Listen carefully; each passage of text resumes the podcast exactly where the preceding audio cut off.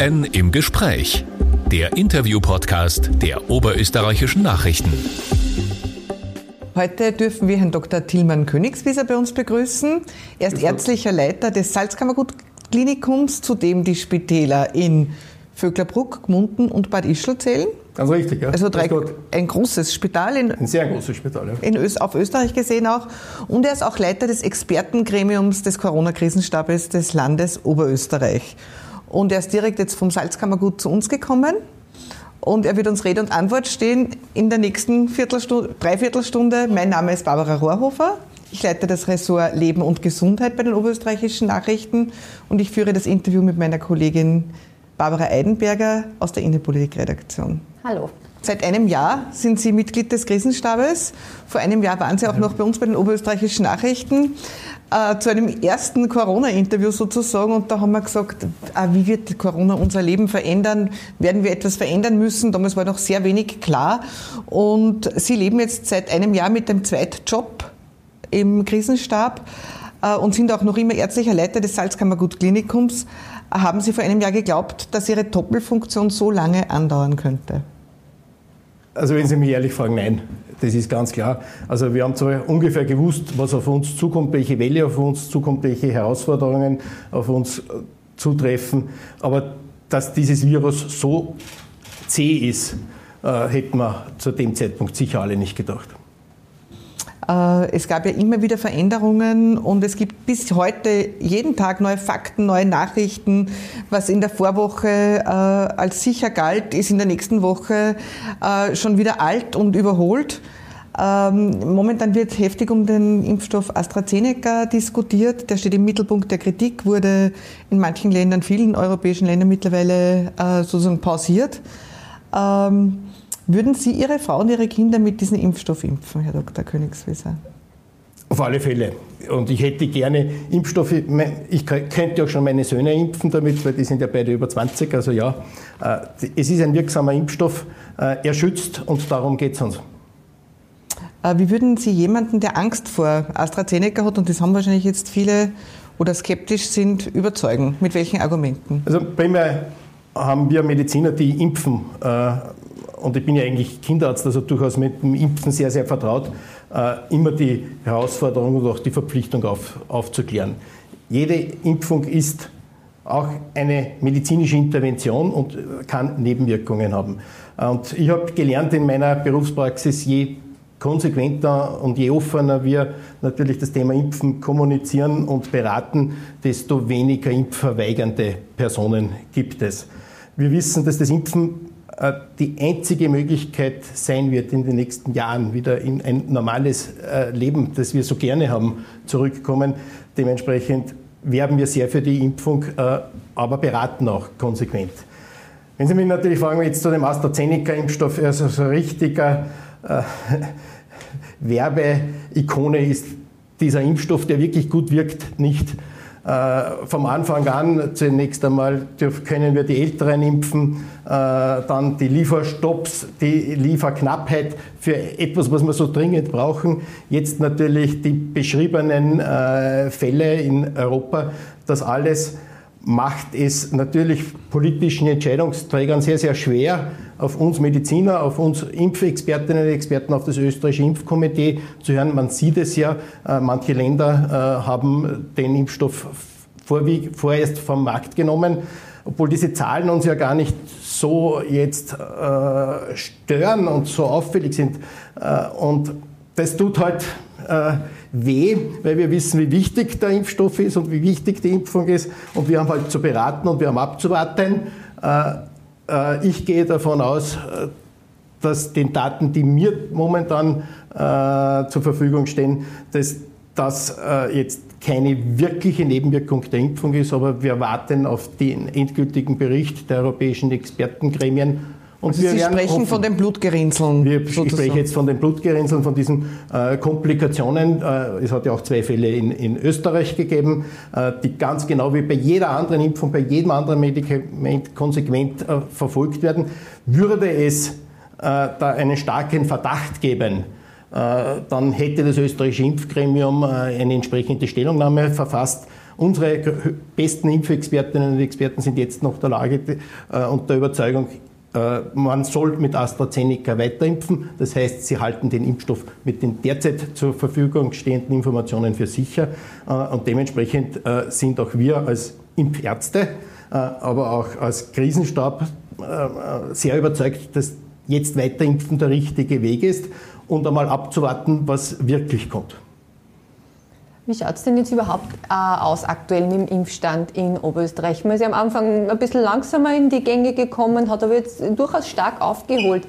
Jetzt diese Woche zum Beispiel, wer wird da geimpft und wie ist der Zeitplan für die also, nächsten Wochen? Das ist ja genau das, was sich momentan ständig ändert. Also ich habe es gelernt, äh, sehr flexibel in diesem Jahr äh, zu werden und, und mich immer auf neue Situationen einzustellen, genauso wie der Krisenstab als Ganzes Primär war mal die oberösterreichische Impfstrategie am Beginn das Ganze das Richtige. Und das merken wir jetzt in den Spitälern.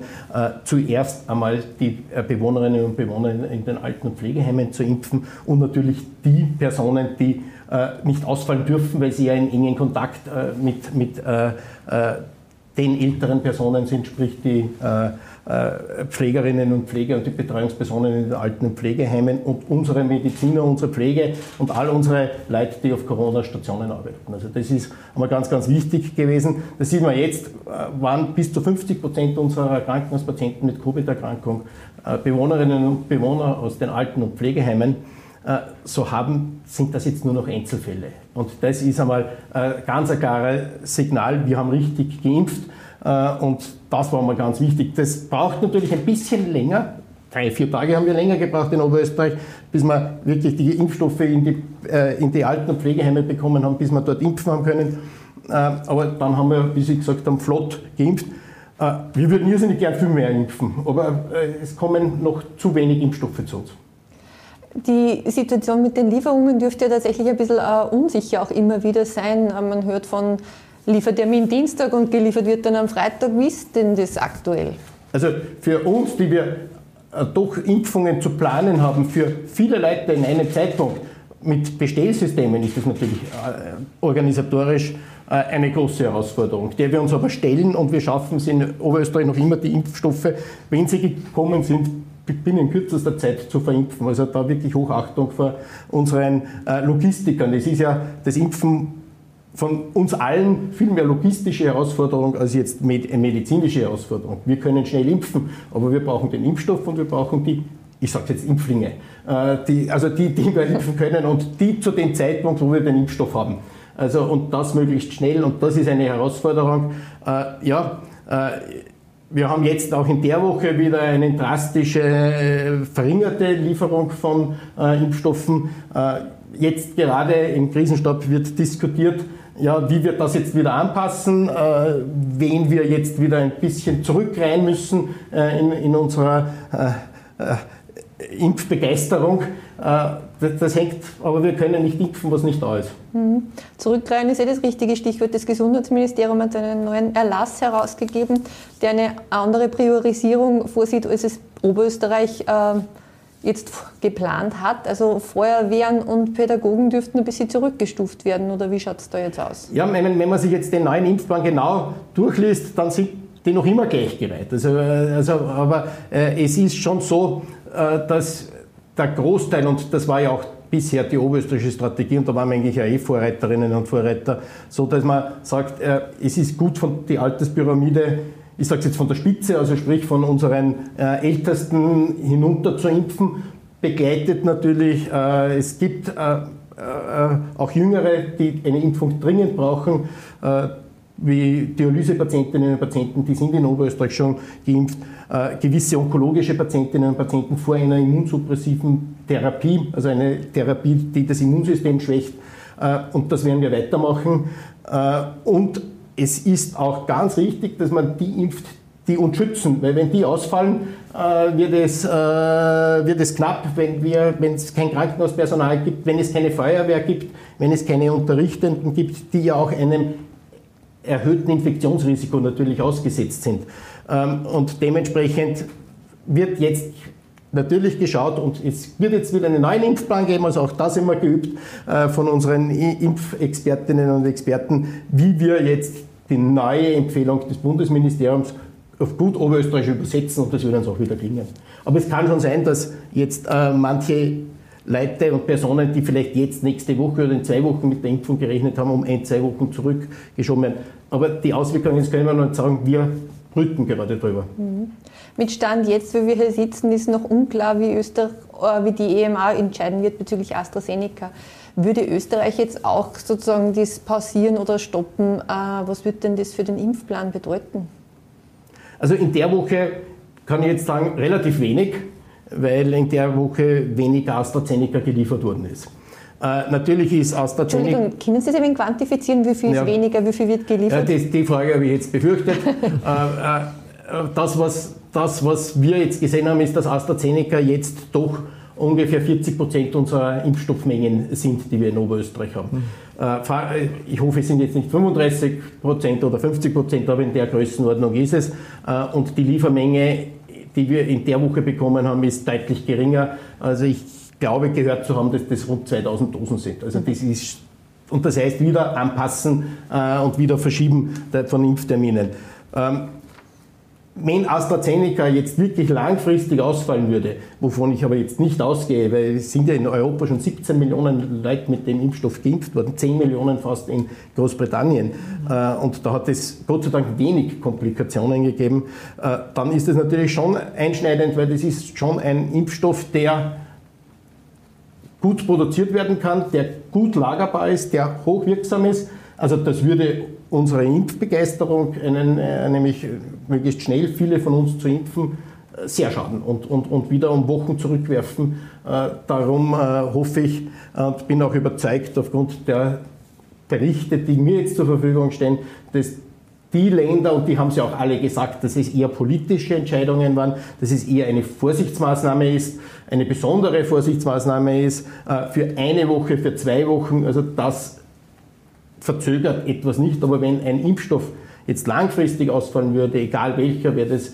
natürlich, äh, äh, würde uns das sehr, sehr weit zurückwerfen. Wir wollen ja möglichst rasch alle geimpft sein. Mhm. Politisch ist ein gutes Stichwort. Die Nerven scheinen bei dem Thema ein bisschen blank zu liegen. Die Länder zeigen mit dem Finger auf den Bund. Dort ist man zu langsam. Der Bund zeigt auf die EU. Und die Regierungsmitglieder zeigen gegen aufeinander sozusagen. Ähm, ist das hilfreich? Nein, absolut nicht. Äh, weil eigentlich haben wir ja die Verantwortung, gerade die, die wir wissen, wie man da rauskommt. Und das ist halt jetzt die Verantwortung von uns Medizinern, äh, ruhig und sachlich zu bleiben, zu schauen und zu überzeugen. Äh, natürlich auch, äh, wenn es notwendig ist, zu warnen, wie jetzt. Wir haben steigende Zahlen, wir haben steigende Infektionszahlen, wir haben äh, steigende Intensivbettenbelegung, wir haben heute Niederösterreich, niederösterreichische Patientinnen und Patienten übernommen. Also wir sehen, wie wichtig eigentlich das Impfen ist, damit wir in den Krankenhäusern uns eigentlich dem widmen können, dem wir uns widmen sollten. Äh, natürlich müssen wir uns auch Covid-19-Erkrankungen widmen, aber äh, wir sind ja jetzt gerade wieder in der vollen Öffnungsphase in den Krankenhäusern. Wir holen jetzt das wieder auf an verschobenen Operationen, was wir jetzt verschieben haben müssen, weil unsere Häuser im Oktober und November voll mit Covid-Erkrankten waren.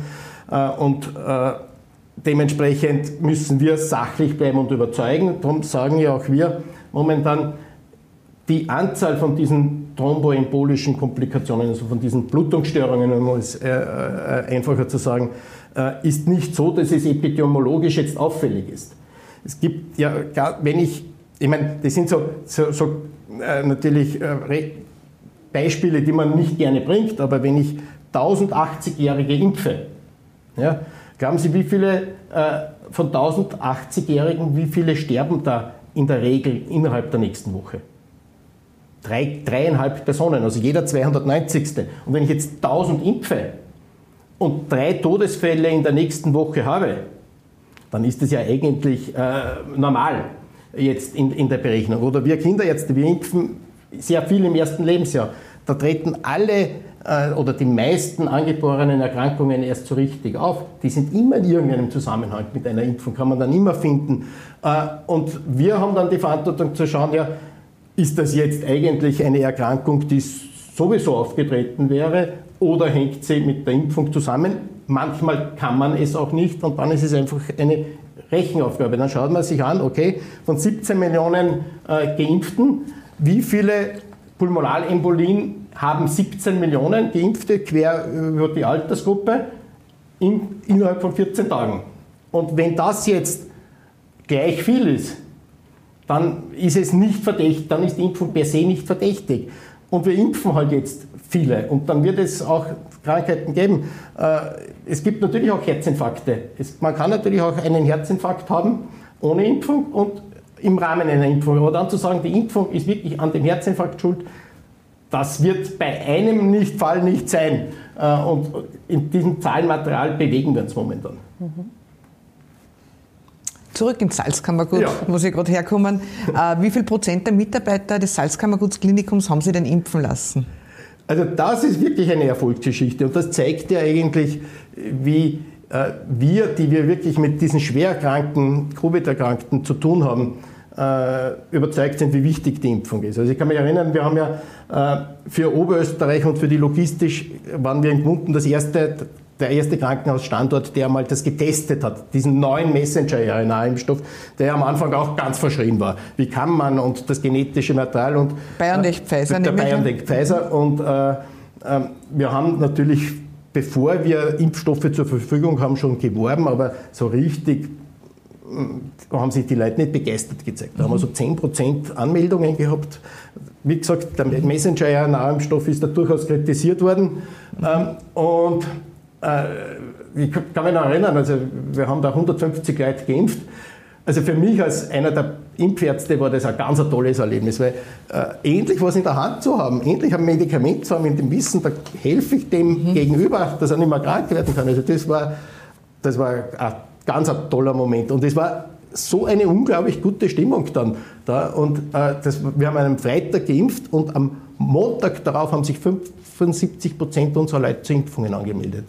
Äh, okay. Und die haben auch geimpft inzwischen. Mhm. Also äh, das muss man schon sagen, äh, da sieht man, wie wir, die wir mit den Erkrankten zu tun haben, eine Impfung für das wirklich notwendig erachten. Und von den Prozenten, die sich jetzt noch nicht impfen haben lassen, haben ja doch, ich meine, im Krankenhauspersonal, wir haben doch fast 15 Prozent unserer Mitarbeiterinnen und Mitarbeiter haben ja selbst eine Infektion durcherlebt. Einerseits natürlich, wenn man sich draußen ansteckt und auch trotz aller Hygienemaßnahmen, wenn man Intensivpatientinnen und Patienten hat, das hat ja auch der äh, Dozent Wenisch äh, berichtet, dass in seinem Bereich sich 30 Prozent seiner mhm. Kolleginnen und Kollegen angesteckt haben. Äh, dann, und da die Empfehlungen sind, erst nach sechs Monaten zu impfen, gehen, wir gehen schon in Richtung fast komplett Durchimpfung. Und also fast Herdenimmunität im, im Salzkammergut-Klinikum. Also das, das, das, das, ist gut. Ja. Also wir als Herde wären immun. Also wir würden nicht mehr verbreiten. Ja, das stimmt. Aber es gibt ja viele andere. Ja. Gibt es einen Unterschied zwischen Ärzten und Pflegepersonal, wie viel Sie da impfen lassen? Äh, das ist auch interessant. Das war am Anfang wirklich so, dass sich die Ärztinnen und Ärzte eher zur Impfung angemeldet mhm. haben. Und die sind fast auch wirklich zu 100 Prozent bei uns durchgeimpft. Mhm. Die Pflege hatte da ein bisschen mehr Respekt. Also die Frage ist mhm. durchaus berechtigt. Aber wie gesagt, sie ist mit Abstand unsere größte Berufsgruppe. Äh, mir liegen jetzt aktuell da nicht wirklich Erfahrungen, also wie viele Ärztinnen, mhm. wie viele mhm. Pflegepersonal, aber das haben wir inzwischen aufgeholt. Also wie viel Prozent der Pflege? Also es, es muss ungefähr bei 75 Prozent sein. Äh, gibt es, und diese Frage wird im Krisenstab ja sicherlich auch öfters behandelt und diskutiert, einen ungefähren Prozentsatz an Oberösterreichern, wo man glaubt, die lassen sich impfen oder der lässt sich impfen? Also unser, Ziel, unser Zielwert oder mein persönlicher Zielwert waren äh, 75 Prozent im Krankenhauspersonal mhm. und 60 bis 70 Prozent der Bevölkerung. Äh, das liegt sehr an uns ob wir das schaffen. An uns als Ärztinnen und Ärzte, an Sie als Medien, äh, nämlich die Scheu vor der Impfung zu nehmen. Und ich sage es nochmal, wir werden zwar bei einer Durchimpfung von 50 Prozent merken, dass die Krankenhäuser entlastet sind, äh, dass äh, wir mehr machen können. Und je, jedes weitere Prozent bringt uns eben zu dieser Herdenimmunität. Also das heißt, äh, was heißt das? Dass einzelne Infizierte nicht mehr ein, ein, ein, ein exponentielles Wachstum mhm. verursachen können, das dann uns in den Krankenhäusern wieder äh, zu viele Patientinnen und Patienten bringt. Könnte das schon im Sommer der Fall sein? wenn wir jetzt viele Impfstoffe bekommen, ja, also das ist, ich meine, die Amerikaner haben jetzt gesagt, sie wollen bis zu ihrem Unabhängigkeitstag mhm. äh, äh, so viele, also äh, ist jetzt der 4. Juni, glaube ich, ja. 4. Juli, oder? 4. Oder? Juli, ja. Juli, ja. Juli, der 4. Mhm. Juli, äh, danke, äh, durchimpfen und wir wissen, wie viele Amerikanerinnen und Amerikaner gibt, dann werden wir, wenn wir den Impfstoff kriegen, das schaffen. Äh, aber es hängt halt von den Impfstoffmengen zusammen. Also unsere so Lieferprognosen äh, sagen, dass es da Frühherbst wird, bis wir so 70 Prozent durchimpfen können. Okay. Wir reden viel von den Impfskeptikern und Verweigern. Umgekehrt gibt es aber auch viele oder einige, die scheinbar eine Abkürzung zur Impfung nehmen. äh, wie ist denn das möglich, wenn es eigentlich offiziell ganz strenge Impfpläne gibt? ja, äh, ja, das ist, das ist äh, äh, das passiert in Oberösterreich sicher nicht systematisch.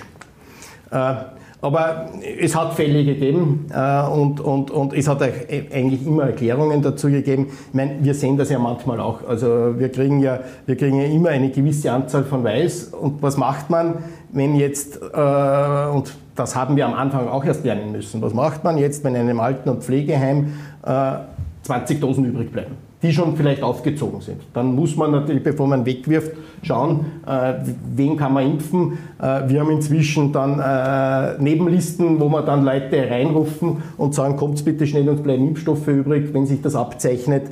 Ähm, und das ist im, im Allgemeinen so passiert. Systematisch weiß ich, dass das in Oberösterreich nicht passiert und wir passen da auch sehr auf und, und versuchen das auch genau zu kontrollieren.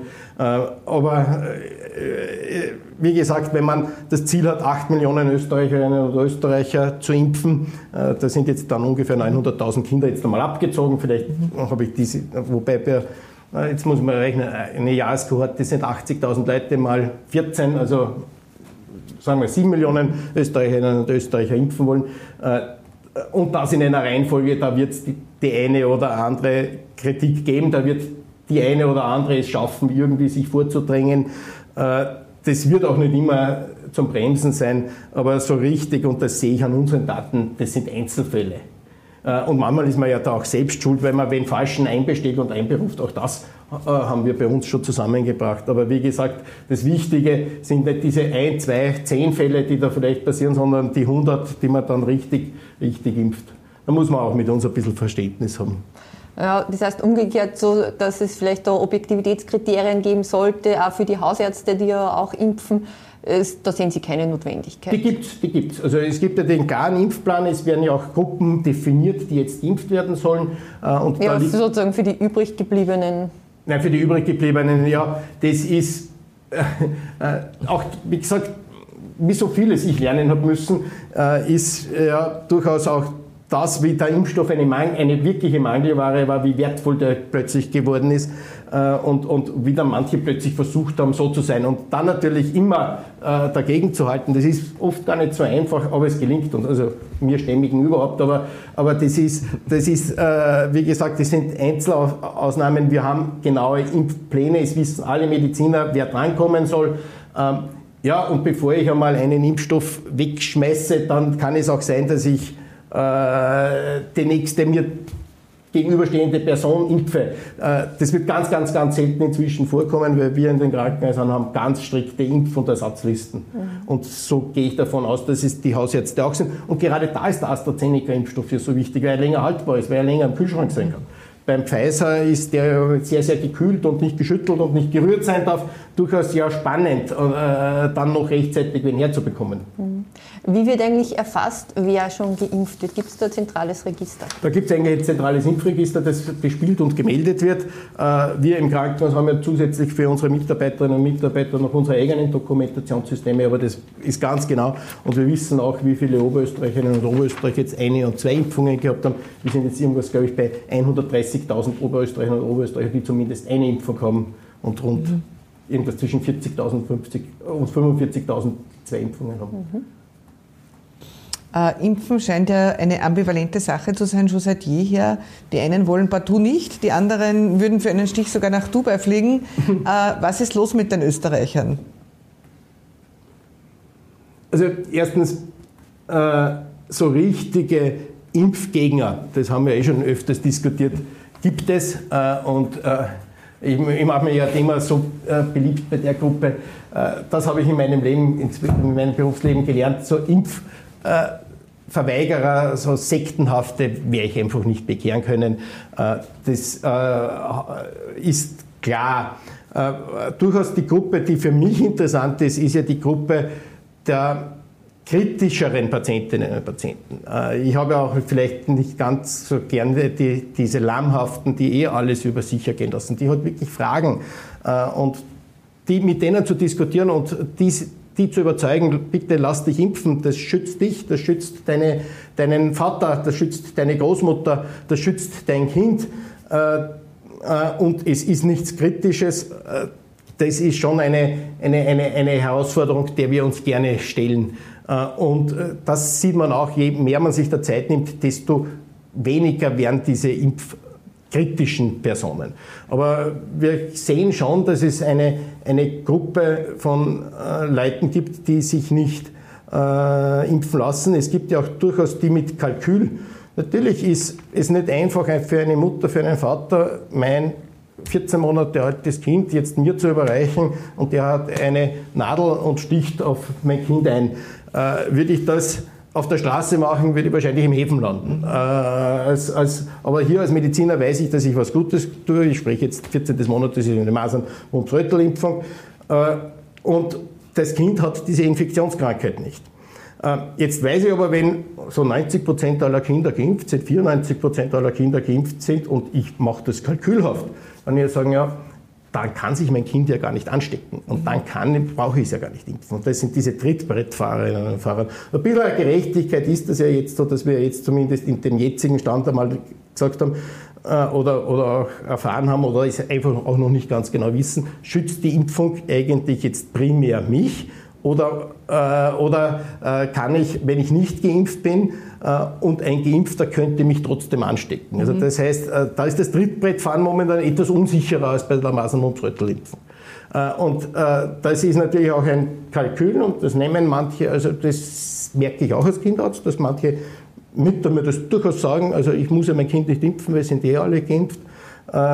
Was ich natürlich als Kinderarzt immer sage, ist, die Impfungen sind schon wirklich die Maßnahme, die uns äh, viele, viele Krankheiten äh, einfach ja, fast weggeräumt haben.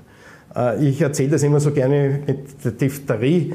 Ich habe das Glück, dass mein einer meiner beiden Großväter Hausarzt war, mein Vater war äh, oder ist noch Arzt, aber er war auch Kinderarzt und ich. Und während mein Großvater berichtet hat, äh, dass es im Krankenhaus Kirchdorf, wo, wo, wo wir herkommen, äh, ganze Diphtheriestationen gegeben hat. Also, und mein Vater gesagt hat, er ist, der ist jetzt äh, Mitte 70, äh, er hat drei, vier Diphtheriefälle in seinem Leben erlebt und ich habe diese Krankheit nur aus dem Lehrbuch. Also ich habe sie nie gesehen und das ist die Impfung. Äh, und das haben wir bei vielen, vielen Krankheiten erlebt und darum sind wir ja so heiß auf diese gut wirksamen Impfstoffe gegen äh, dieses SARS-Virus, äh, weil das ist der Weg in die Normalität. Wären Sie eigentlich für eine Impfpflicht? Also ähm, nein, äh, nur im allergrößten Notfall. Äh, wenn, warum? Weil eine Impfung ist eine medizinische Intervention äh, und es gehört irgendwie in meinem Grundrechtsverständnis dazu, dass man auch medizinische Interventionen verneinen kann. Äh, wobei ich spreche ein bisschen mit gespaltener Zunge. Äh, wir können als ärztliche Direktoren in den Krankenanstalten manche Impfungen verpflichtend machen, wenn man bei uns anfängt. Und das tue ich zum Beispiel. Also äh, mhm. bei uns müssen alle Personen, die bei uns beruflich beginnen, Masern, Mund, Röteln geimpft sein. Äh, um, um, um, um eben hier das Übertragungsrisiko zu schützen. Das kann ich aber nur bei der Einstellung. Äh, das ist das Einzige, wo, wo, jetzt wirklich eine Impfpflicht verlangt werden kann. Es kann im Rahmen des Epidemiegesetzes, äh, was ich glaube, auch, auch Impfungen angeordnet werden. Das passiert äh, aber nicht. Äh, es hängt sehr von den Überzeugungen von uns ab. Was ich mir aber durchaus vorstellen kann, sind so indirekte Impfpflichten. Also ich gehe davon aus, dass viele Länder nur dann wen einreisen lassen, wenn man geimpft ist. Also das ist eine durchaus elegante Methode, finde ich. Kommen wir mal ein bisschen zum, zur Arbeit im Krisenstab. Die ganze Corona-Pandemie begleitet ja schon die Diskussion, dass äh, viele Menschen sagen, na, wie die Entscheidungen getroffen werden, ist vielleicht ein bisschen undurchsichtig oder so. Lassen Sie uns ein bisschen einen Blick hinter die Kulissen, erlauben Sie uns den. Wie läuft es im Krisenstab ab, die Entscheidungsfindung? Die Entscheidungsfindung. Also der Krisenstab ist ja, äh, äh der oberösterreichische Krisenstab ist gewissermaßen die Zentrale äh, für das Management äh, der Behörde für die Covid-Erkrankungen. Das äh, sind so Themen gewesen wie, äh, wie kriegen wir für unser Bundesland genug Masken? Ganz am Anfang der Krise. Jetzt, äh, wie gehen wir um mit dem Impfplan. Also es kommen ständig Anfragen, es ist das Zusammenspiel mit den Behörden, mit den Schulen, mit den Krankenanstalten. Also ich bin ja auch zuständig für, die, für als Bindeglied zwischen dem Krisenstab und den Krankenanstalten, ähm, also sprich meinen Geschäftsführern. Äh, und äh, das ist viel, viel Abstimmung, äh, das ist viel Zahlenmaterial, das ist viel Verantwortung natürlich und es ist natürlich auch, und das sehe ich ja auch eine ganz große gesundheitspolitische Herausforderung. Und da sehe ich, dass wir da in Oberösterreich durchaus sehr, sehr gut aufgestellt sind. Also da macht die Arbeit auch richtig Spaß. Äh, also jetzt nicht falsch verstehen, aber ich, meine, äh, ich habe das Gefühl, wir, wir, wir sind sehr transparent, also wir veröffentlichen äh, alle Daten und ihr Medien seid eh so, also manches entdeckt ihr vielleicht sogar schneller als wir. Also das Burgenland jetzt anscheinend die, die, die AstraZeneca-Impfung passiert für zwei Wochen, habe ich durch euch erfahren, das habe ich selber noch gar nicht gewusst. also wir sind transparent. Äh, wir haben aber natürlich auch schon viel, viel Verantwortung, äh, nämlich äh, da die richtigen Entscheidungen zu beraten. Und wir sind eigentlich gerade meine Funktion oder die Funktion von den Ärztinnen und Ärzten in dem Krisenstab ist ja, die Verantwortungsträger zu beraten, die ja diese Verantwortung dann zu entscheiden haben. und die Personen, und das sind natürlich gerade unser Landeshauptmann unsere Landeshauptmann-Stellvertreterin, äh, wirklich zu beraten und, und zu merken, ja, das ist schon eine, eine gehörige Verantwortung. Also da wirklich Respekt äh, vor all denen, die diese Positionen haben, wobei unsere Beratungsfunktion auch nicht ganz ohne ist.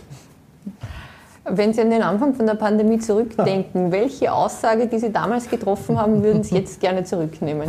Ja, zurücknehmen eigentlich keine, weil ich habe immer äh, versucht, äh, mit meinem, mit meinem Wissen äh, und der Expertise, die, die, die wir jetzt als Gesundheitsexpertinnen und Experten haben, äh, und ich habe halt oft für sie sprechen dürfen, äh, äh, zu, ja, immer nach bestem Gewissen gemacht. Äh, aber wenn ich jetzt manche Aussagen, wie zum Beispiel da jetzt, das muss knapp über, ein Jahr aus sein, ähm, ne, damals habe ich zur Maske gesagt, ja, wenn ich symptomlos bin und eine Maske trage, ist, ich habe immer geschmunzelt über die Chinesinnen und Chinesen in Hallstatt, die das gemacht haben. Äh, wobei wir ja schon gewusst haben, dass eine Maske, wenn ich selbst huste und schnupfe, schützt mein Gegenüber und umgekehrt auch, wenn ich ein Kind äh, mit ein Kind, das jetzt äh, schreiend und hustend und schnupfend zu mir kommt als Kinderarzt, äh, dass mich da die Maske auch schützt. Ich habe manchmal auch Masken getragen, also da bin ich damals vielleicht noch schief angeschaut worden. Also, aber dass man das asymptomatische Raten oder dass wir dann im Autobus oder in den oder im in den Räumen, ich meine, das ist ja ein, ein, ein, ein, ein sehr seltenes Setting, dass man mich in einem Raum jetzt sieht, aber wir haben, sind alle getestet, wir haben alle den Abstand mhm. äh, und wir haben hier sogar die FFP2-Maske in den Räumen mit FFP2-Masken sind und ich im Krankenhaus mich nur mit FFP2 bewege und alle unsere Kolleginnen und Kollegen aller Berufsgruppen, unsere unsere Werkstätten, ähm, äh, Mitarbeiterinnen und Mitarbeiter mit Masken, Hämmern, Schrauben und so, das hätte ich mir nie gedacht und da hätte ich damals, habe ich damals gesagt, nein, das wird nicht kommen, aber ich habe viel gelernt in dem Jahr. Mhm. Wie ist denn jetzt die Stimmung äh, im Krisenstab und überhaupt, wenn Sie an die aktuelle Situation denken? Ja, die aktuelle Situation ist etwas, was uns schon wieder betrübt, weil wir haben natürlich steigende Zahlen wir haben steigende Sieben-Tages-Inzidenzen. Äh, und wir wissen, es wäre einfach so einfach, äh, uns davor zu bewahren, dass wir vielleicht jetzt wieder als Krisenstab das, was wir am allerwenigsten machen wollen, wieder mit dem Zeigefinger zu sagen, ja, das und das geht nicht mehr. Würden wir die Maske, den Abstand, die Händehygiene einhalten, hätten wir schon ein sehr viel offeneres Leben. Und dieses Prinzip der Eigenverantwortung, das ist auch das, was ich leider gelernt habe in dem Jahr. Auf das kann man sich nicht verlassen. Und wir sehen es ja, wenn wir wieder als Krisenstab, als Behörden äh, mahnen, äh, Gemeinden mit hohen Inzidenzen erinnern an ihre Verantwortung, ja, dann schaffen sie den Turnaround. Aber das ist etwas, das immer dieses Einmahnen so, so, so, äh, so, so notwendig ist. Äh, das ist etwas, was ich nicht verstehe. Was ich nicht verstehe, sind diese politischen Richtungen, äh, dass man jetzt gegen Impfungen auftritt, dass man die Masken äh, ignoriert, Abstand ignoriert, also diese, dieses äh, das ist ja so schön, dass das Unwort des Jahres in Österreich die, das Wort Corona-Party ist, im, im, wahrsten Sinne des Wortes. Also das tut uns in den Krankenhäusern, wo wir sehen, was dieses Virus macht und machen kann, extrem weh. Also wenn ich da in die müden Augen manchmal unserer Anästhesistinnen und Anästhesisten sehe, die dann wieder Kopf schütteln, weil wieder äh, da äh, eine Corona-Party war und äh, wir dann äh, drauf kommen auf die Corona-Party, wenn wir wieder einen, einen, einen 50-Jährigen intubieren auf der Intensivstation. Also dafür haben wir inzwischen ganz, ganz wenig Verständnis. Und das ist etwas, was uns wirklich stört. Und wir sehen diese Entwicklung, wir sehen steigende Daten. Äh, wir haben jetzt wieder eine Verdopplung der, äh, der Intensivbetten binnen 14 Tagen gehabt. Also wir sind zwar in Oberösterreich noch immer sicher, wir haben heute 43 Intensivpatientinnen und Patienten. Wenn ich mir aber da unsere östlichen Bundesländer anschaue, ich glaube, Wien ist heute bei 143 Betten, äh, Niederösterreich bei über 80 belegten Intensivbetten. Also das geht schon sehr in die Substanz. Und wir helfen uns gegenseitig in, in Österreich und wir haben heute, oder das ist gerade im Laufen, übernehmen wir zwei schwerstkranke Patienten, die an die ECMO, also an die e-, extrakorporale Beatmung äh, angeschlossen werden müssen, weil da ist in Niederösterreich heute alles voll, voll gewesen. Also, und das zeigt, in welche Richtung wir wieder gehen und wie wichtig das ist, dass wir jetzt ganz, ganz rasch das Plafond erreichen und die 7-Tages-Inzidenzen wieder drücken. Äh, das wird jetzt noch an uns hängen und an jedem von uns, sich an die Maßnahmen zu halten, äh, weil das Impftempo ist, weil wir zu wenig Impfstoffe bekommen, nicht so schnell. Äh, wie alt sind denn die durchschnittlichen Intensivpatienten jetzt? Weil die müssen ja hm. jünger sein, wenn man denkt, die aus den Altersheimen sind ja, ja ich mein, nicht mehr da, höchstwahrscheinlich. Das, das, ist, das ist ein, schon ein bisschen ein Druckschluss leider. Auf den Intensivstationen bleibt das Alter ziemlich konstant. Äh, wir Mediziner gehen ja nur dann eine, eine, eine, eine intensive Behandlung ein. Das ist ja etwas, was ja ganz, dramat, ganz dramatisch ist, wenn, mhm. wenn es Erfolgsaussichten gibt. Äh, äh, und bei, bei 90-Jährigen, die in ein Multiorganversagen und ein Lungenversagen kommen, also dann, die sind selten auf der Intensivstation, weil mhm. wir wissen, die würden das nicht überleben. Die würden das einfach nicht überleben. Äh, und dementsprechend ist eigentlich unsere Altersverteilung auf der Intensivstation äh, ziemlich ident. Also wenn man, wir verfolgen das immer ganz genau bei uns im Salzkammergutklinikum, es sind immer vom Anfang also 60 Prozent älter als 65 Jahre, mhm. äh, 30 äh, Prozent zwischen 50 und äh, 65 und 10 Prozent jünger. Also das ist durchaus auch Junge, können ganz, ganz schwer erkranken. Sie sterben deutlich seltener, aber sie sind auch oft wirklich sehr, sehr schwer krank und wochenlang bei uns. Äh, und darum sage ich auch, auch, wir, auch die Jungen haben einen Grund, sich impfen zu lassen. Äh, einerseits, um sich selbst zu schützen. Was wir aber auch sehen, ist, dass ich, wenn ich selbst geimpft bin, mein Gegenüber auch schützen werde. Vielleicht nicht hundertprozentig, aber die Viruslast, da gibt es jetzt immer mehr Studien, äh, ist doch dann, wenn ich geimpft bin, nur 10% von dem, was ich habe, wenn ich einen Effekt bekomme. Haben Sie eigentlich auch schon Erkenntnisse dazu, was jetzt die Langzeitfolgen einer Corona-Erkrankung sind? Man hört da sehr unterschiedliche Dinge. Ja. Was sind denn da sozusagen die wichtigsten Punkte, die Sie schon also, bemerkt also, haben? Das, also, ja, ich meine, das ist ja jetzt nicht unbedingt das mit jeder Akutkrankenanstalt, sich jetzt um dieses äh, Long-Covid-Syndrom mhm. äh, äh, zu, zu, kümmern, aber äh, was man schon sieht, ist, äh, es, es, gibt Leute, also äh, wir wissen ja so, in einem Fünftel der Fälle gibt es ja diesen zum Beispiel den Geschmacksverlust. Der, da ist bei manchen äh, oder bei den meisten nach ein, zwei Wochen wieder weg, aber es gibt auch Leute, die das lange haben. Und es gibt Leute, die an schweren Lungenfolgen äh, natürlich leiden und, und, und, und dann ähnlich wie mit einer COPD halt wirklich da Training brauchen.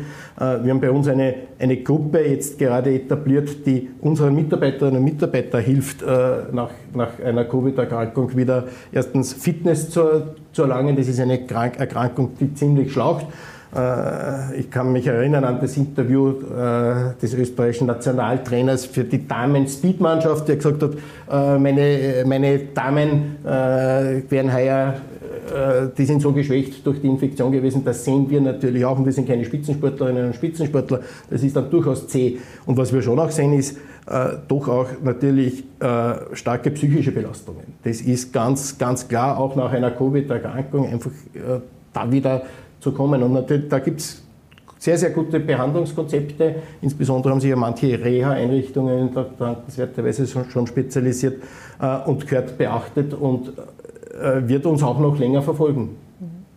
Wenn Sie die Entscheidung treffen würden, jetzt nur aus dem medizinischen Gesichtspunkt, würden Sie Lockerungen vornehmen? Hm. Ich denke jetzt eben an die geplanten Gasgartenöffnungen und ähnliches. Ja, die Medizin ist ja nicht nur die Somatik. Die Medizin ist auch viel Psyche und die Medizin ist auch viel soziale Verantwortung. Äh, und ich bin ganz klar auch für die jetzigen Öffnungsschritte gewesen, äh, auch in dem Wissen, dass unsere, unsere Zahlen steigen werden, weil wir uns ja nicht an die Maßnahmen halten. Äh, ich bin auch ein Verfechter davon, dass, dass, dass Kinderbetreuungseinrichtungen möglichst, möglichst das Letzte sind, was man sperrt und das Erste ist, was man öffnet. Auch da haben wir ja jetzt sehr sichere Maßnahmen gelernt und ich habe wirklich hohen Respekt auch von den, den, äh, ja, den, den Lehrerinnen und Lehrern und Betreuungspersonen in Schulen, wie auch vor, natürlich vor uns im, im Krankenhaus, äh, die ja durchaus dieses Risiko eingehen. Äh, darum verstehe ich auch sehr den Appell und, und wir schauen ja auch, dass man, darum tut würde das wehtun, wenn man jetzt Unterrichtende wieder in der, Impf, in der Impfstatistik äh, und in der Impfreihenfolge nach, sehr nach hinten versetzt. Äh, und äh, der Gastgarten ist für mich ja etwas, was man relativ sicher veranstalten kann. Und was mir sehr gefällt, und wir gehen ja auch in diese Richtung, ist eigentlich dieser britische Weg, dass ich abhängig von der Durchimpfungsrate der Bevölkerung Öffnungsschritte mache.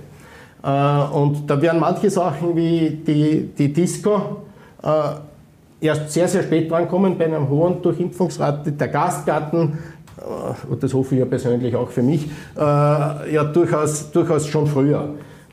Und ich halte die jetzigen Maßnahmen für richtig und, und für durchaus vertretbar. Wir sitzen ja auch in, in der Ampelkommission, da bin ich mit Jakob Hoch gerne der Vertreter von Oberösterreich.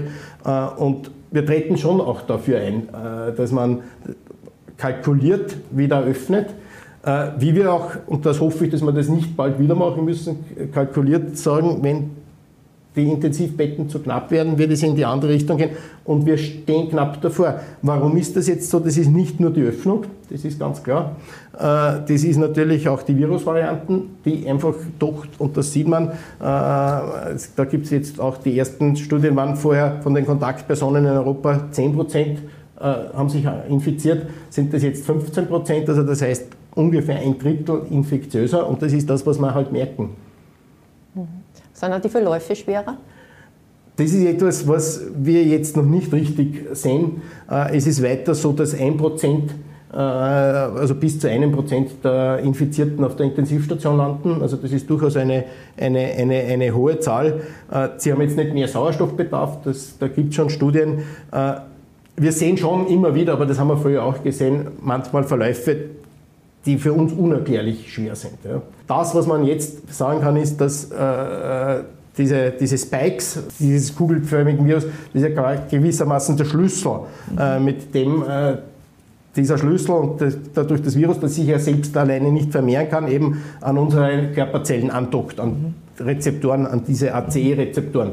Äh, und je besser das haftet, desto eher kann Virusmaterial in die Zelle äh, und desto eher kann es infizieren und desto leichter kann es infizieren. Also, äh, aber das heißt, es, ist, es infizieren sich mehr und wir sehen mehr Erkrankte dadurch. Das ist auch ganz klar, wenn, wenn sich nicht 100, sondern 1000 äh, infizieren, dann hat man natürlich auch das Zehnfache an Erkrankten und das Zehnfache an Intensivpatienten. Aber diese individuell schwereren Verläufe können wir jetzt noch nicht richtig bestätigen. Ja, danke recht herzlich, Herr Dr. Königswieser. Das alle unsere Fragen beantwortet. Äh, eine haben wir noch, das ist immer unsere letzte Frage, Sommer 2021. Wird besser. Wird besser als jetzt im März. Ja, das, äh, erstens Erfahrungen des Vorjahres, zweitens wir werden deutlich besser geimpft sein und drittens, weil ich es verspreche. Na dann. dann kann ja nur mehr alles gut ausgehen. Wir bedanken uns sehr herzlich bei Ihnen für Ihren Besuch bei uns und verabschieden uns von Ihnen. Danke Vielen fürs Dank. Zusehen. Danke. OÖN im Gespräch. Mehr Podcasts finden Sie auf Nachrichten.at.